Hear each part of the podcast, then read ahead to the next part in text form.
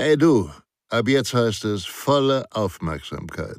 Denn Sicherheit, das Fachmagazin, kannst du ab sofort kostenfrei abonnieren unter www.sicherheit-das-fachmagazin.de. Ihr B.A.J. Schwanebacke.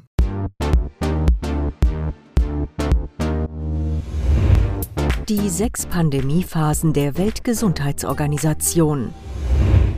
Die World Health Organization, kurz WHO, zu Deutsch Weltgesundheitsorganisation, teilt das Risiko einer Krankheitsübertragung, Infektionsübertragung auf den Menschen, also die Wahrscheinlichkeit für die globale Verbreitung unter Menschen, in sechs Phasen ein.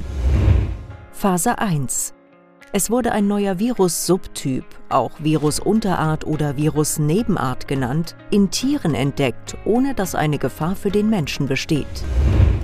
Phase 2 es wurde ein neuer Virus-Subtyp in Tieren entdeckt, der als möglicherweise gefährlich für den Menschen eingeschätzt wird. Phase 3 Beginn der Alarmphase Vereinzelt werden Menschen von einem neuen Virus-Subtyp durch Tiere infiziert. Allerdings erfolgt keine Übertragung von Mensch zu Mensch oder wenn, dann nur sehr selten und bei engstem zwischenmenschlichem Kontakt. Phase 4. Es kommt zu örtlich begrenzten Häufungen von Infektionen mit vereinzelten Mensch-zu-Mensch-Übertragungen, was nahelegt, dass das Virus-Subtyp noch nicht gut an den Menschen angepasst ist. Phase 5 Erhebliches Pandemierisiko. Es kommt zu größeren, aber immer noch örtlich vereinzelten Infektionshäufungen durch Mensch-zu-Mensch-Übertragungen, was nahelegt, dass das Virus-Subtyp zunehmend besser an den Menschen angepasst ist, aber noch immer nur eingeschränkt von Mensch zu Mensch übertragbar ist.